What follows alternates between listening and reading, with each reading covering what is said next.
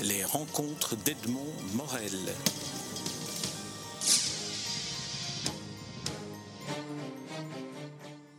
Nat Jean, je suis très heureux de vous rencontrer chez vous.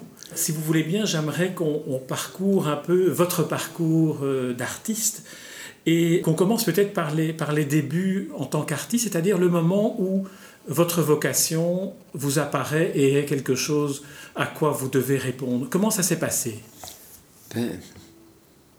J'ai toujours modelé, étant petit.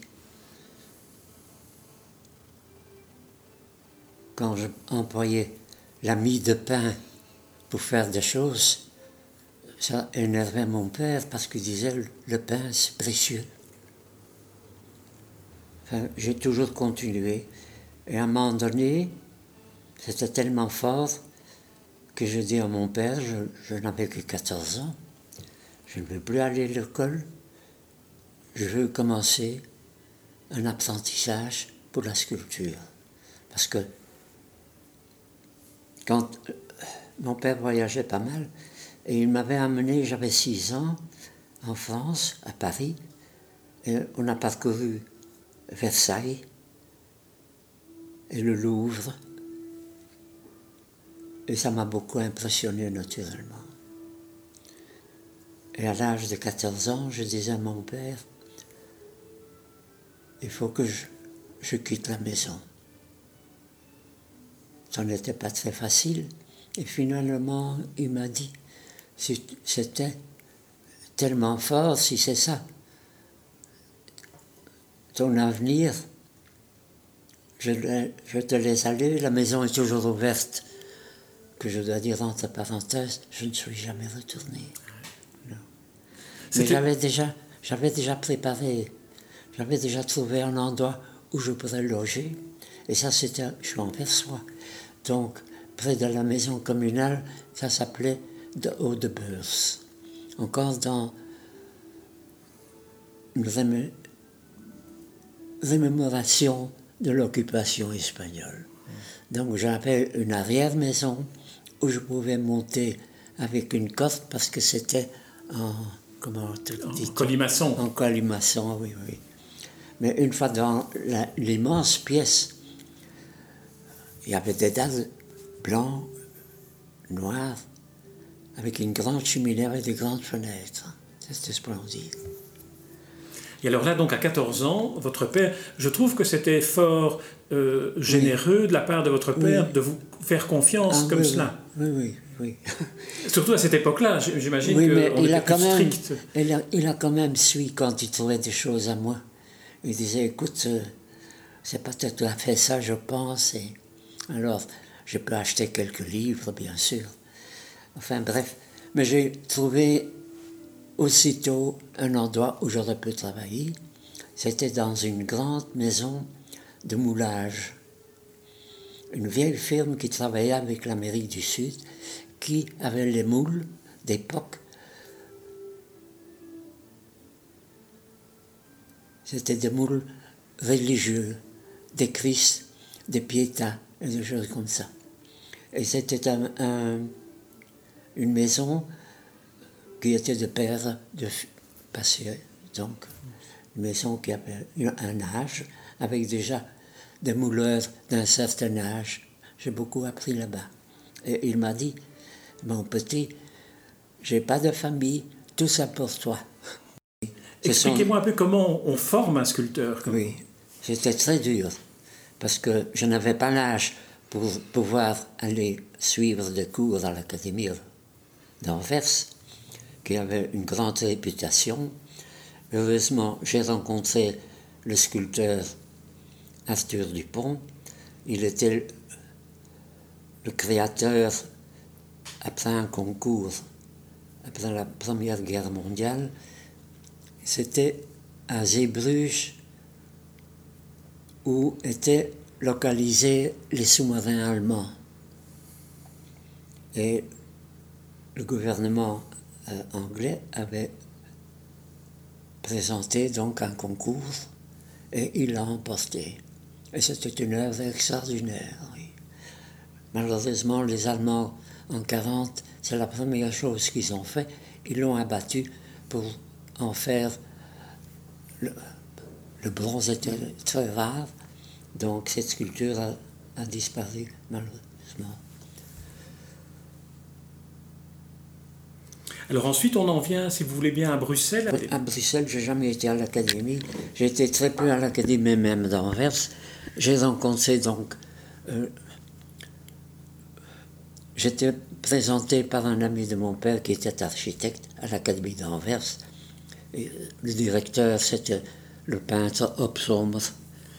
Et quand il avait vu des dessins, des esquisses, il a dit oui, je peux encore la- l'accueillir, mais en enfant libre, en, en élève libre. libre. oui.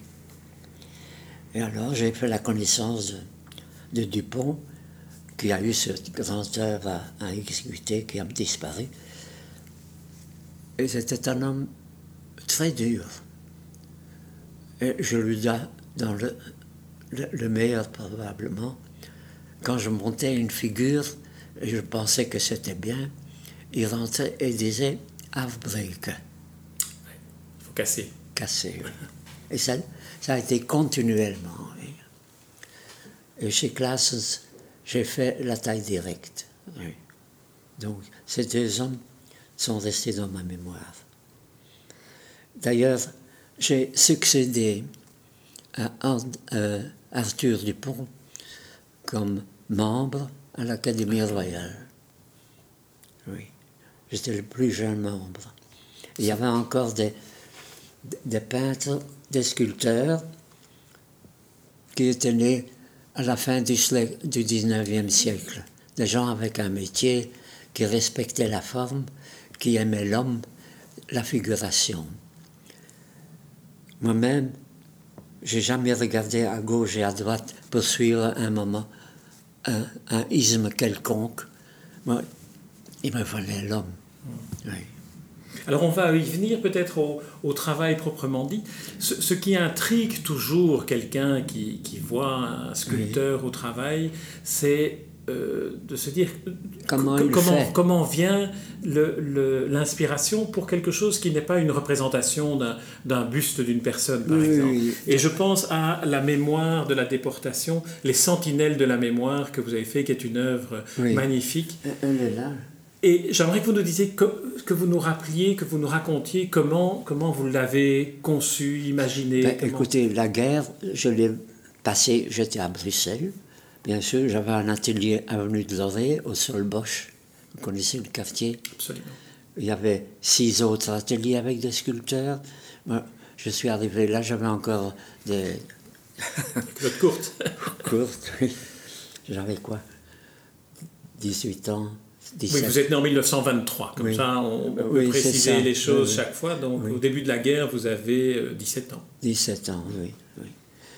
Donc, euh, j'ai pu trouver un atelier et j'ai pu em- employer l'atelier d'un autre sculpteur qui s'appelait Maurice Wolff, qui a été fusillé en 42.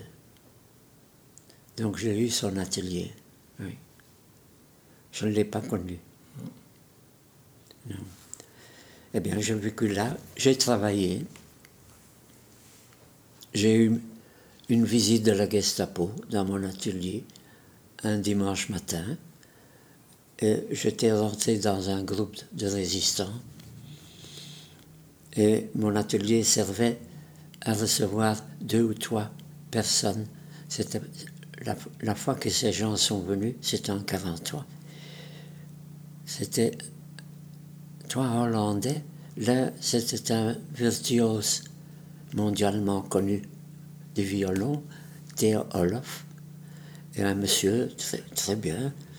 Je suis appris que c'était le, secrétaire du prince Bernard, figurez-vous. hein. Et un autre monsieur, quoi. Quand j'ai ouvert la porte, c'était à 8 heures du matin, j'étais en pyjama. J'ai vu ces trois types. J'étais dans une rage. Je dis, mais quel culot venir un dimanche matin me déranger. Moi, j'ai eu ma petite copine à côté, je ne sais pas comment ça m'est sorti. Je, vraiment, je les ai engueulés. Et alors, il y avait un, un, SS avec eux. Il a dit Regardez, ça c'est des artistes. Lui, il est jeune, il a une copine. Nous, on va peut-être partir en Russie. Et alors, il m'a dit Écoutez, vous vous habillez, on revient dans un quart d'heure. Ils ne sont jamais revenus. J'ai eu cette chance pendant toute la guerre. Oui. Et alors vous avez continué à travailler dans votre atelier? Qu'est-ce que vous faisiez alors comme, comme, comme sculpture, comme sculpture à ce ah, J'ai déjà eu de commandes figurées pour des portraits. Et euh, ma carrière a été en a, faisant beaucoup de bustes, j'en ai eu pas mal, près de 100. Oui. Au départ, on voulait évoquer les sentinelles de la mémoire et, la manière dont, vous avez, à un moment donné, voulu raconter, exprimer en quelque sorte, avec une sculpture, euh, cette euh, mémoire de, la déportation et de l'Holocauste. Ben écoutez, j'étais fort touché pendant la guerre parce que toute ma famille a été déportée. J'étais le seul qui, qui était resté avec un frère plus jeune que moi. Et au fond, j'ai eu ce nom de Nat Jean. Et je me suis promené, j'ai même exposé, j'ai même gagné un prix. Donc, j'étais souvent interpellé. J'étais toujours dans cette phase. Comment je vais commencer à faire ces groupes?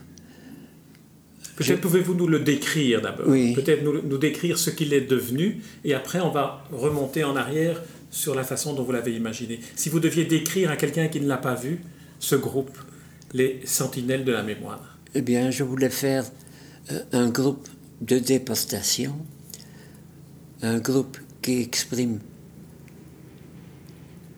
pas le pathos, pas des grimaces, pas des bras en l'air, pas de, des gens comme des, comment dire? Figés. Figés comme des ombres oui j'ai travaillé pendant des années j'en ai fait beaucoup j'ai beaucoup cassé. Et parmi de ces groupes j'en ai choisi un.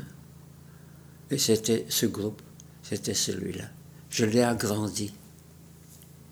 Et vous vous souvenez pourquoi c'était celui-là qui, euh, qui, était, à vos yeux, celui qu'il fallait retenir? Oui, oui. Pour quelle raison?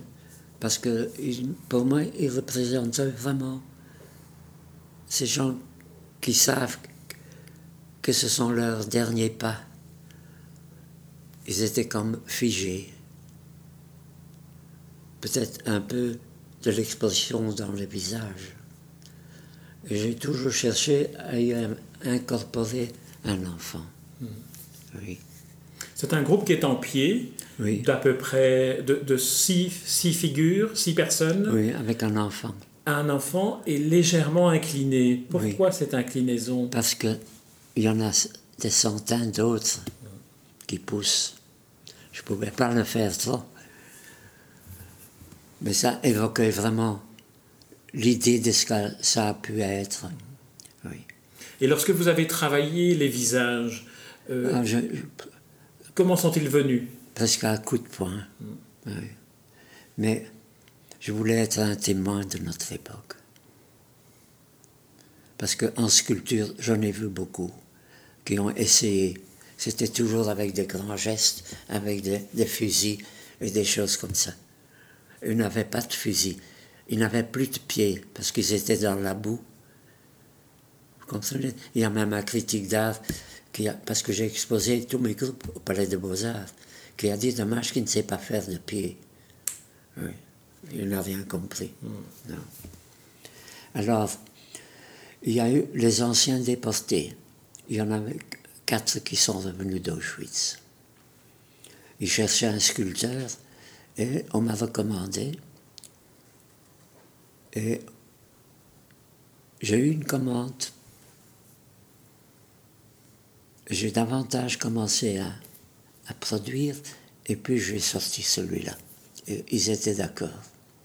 Donc celui-là, il a une grandeur d'un homme à peu près normal, mais ça devait avoir le double.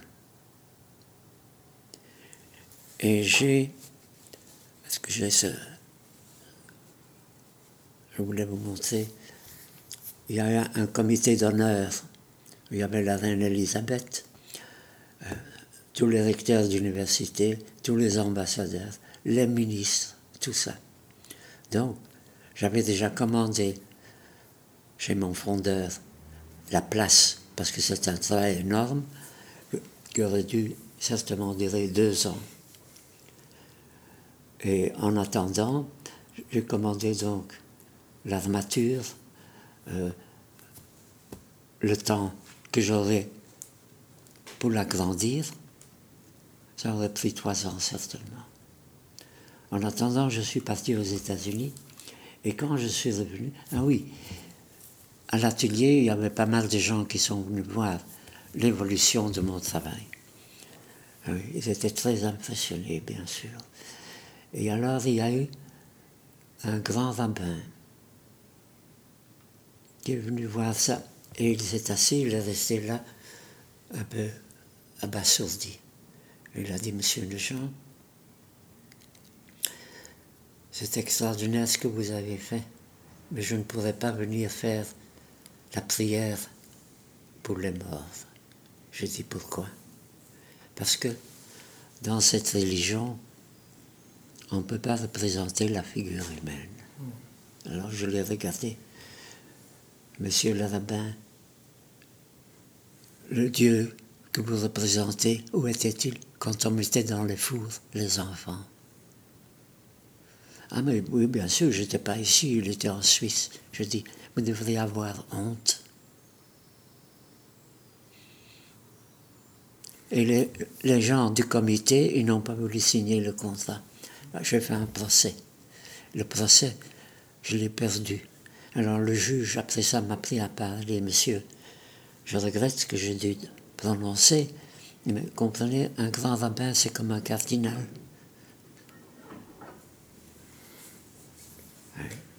Mais ensuite, le, le groupe, euh, les Sentinelles de la Mémoire, a été euh, chez moi, chez vous, et puis, et puis après, il est installé. Euh, je l'ai offert à, Malines. Donc j'ai fait don de ce groupe qui est à Malines. Oui. Et il y a des gens qui pleurent devant. Curieux, hein? Moi, ce travail, ça m'a permis de me libérer. J'ai commencé, bien sûr, en attendant, je faisais des tas de choses. Mais c'était un travail qui était essentiel à réaliser. Ah il fallait que ça me sorte. Ça, c'était alors il y a une autre œuvre que j'aimerais que, que, vous évoquiez, qui a été réalisée euh, plus tard, si je ne me trompe, en 1953.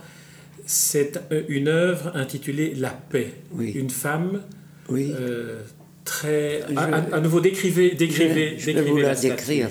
À cette époque-là, je faisais des femmes, des groupes comme ça, des, comme des colonnes qui se tutoyaient ou qui partaient. J'ai même quelques esquisses encore de cette époque. Et à un moment donné, euh, je trouvais ça trop gothique. J'ai fait autre chose, j'ai cassé. J'ai enlevé les pieds d'ailleurs. Et à ce moment-là, que je cassais les pieds de cette figure, j'ai un ami peintre qui est rentré, qui m'a dit Mais tu es fou, tu ne peux pas faire ça, comment est-ce possible? Et Alors j'avais euh, préparé quelque chose pour faire avec une armature, et il a mis ça dessus. Il a dit, il faut laisser comme ça, il faut la réaliser. À nouveau avec les pieds cassés, alors Oui, oui. Est-ce que vous avez déjà pensé à ce que, à ce que ça pouvait signifier euh, dans, dans Mon travail. cet acte presque, je dirais pas inconscient, parce que dans le cas euh, des sentinelles de la mémoire, c'est délibéré, les, pieds sont dans la boue, mais ici... je, crois que c'est un peu mon, que ça mon caractère. Euh, une chose solide, je n'accepte pas. Vous comprenez? J'ai eu beaucoup de, commandes de l'État. J'ai jamais accepté parce que j'aurais dû changer ce que ces gens qui comprenaient rien, changer. La dernière, c'était celle-ci, avec le dernier ministre des Travaux publics, c'était encore la Belgique réunie. Oui. Et quand vous dites celle-ci, vous me montrez cet homme accroché à, Oui, à ça une espèce de grille. Oui, oui, je ne peux pas faire une grille, mais ça représente une grille. C'est- Il est venu chez moi et quand il avait ça, mais monsieur, ça il faut réaliser. Bon, d'accord. Alors, j'ai- vous voulez savoir le contrat? Et quand j'étais chez lui pour qu'il signe le contrat, il m'a regardé et il m'a dit Monsieur Lujan, je trouve quand même que vous êtes beaucoup trop cher. J'ai dit c'est possible. Mais moi, je ne peux pas. Je peux pas faire autre chose. Pour la grandeur que vous exigez, c'est le prix.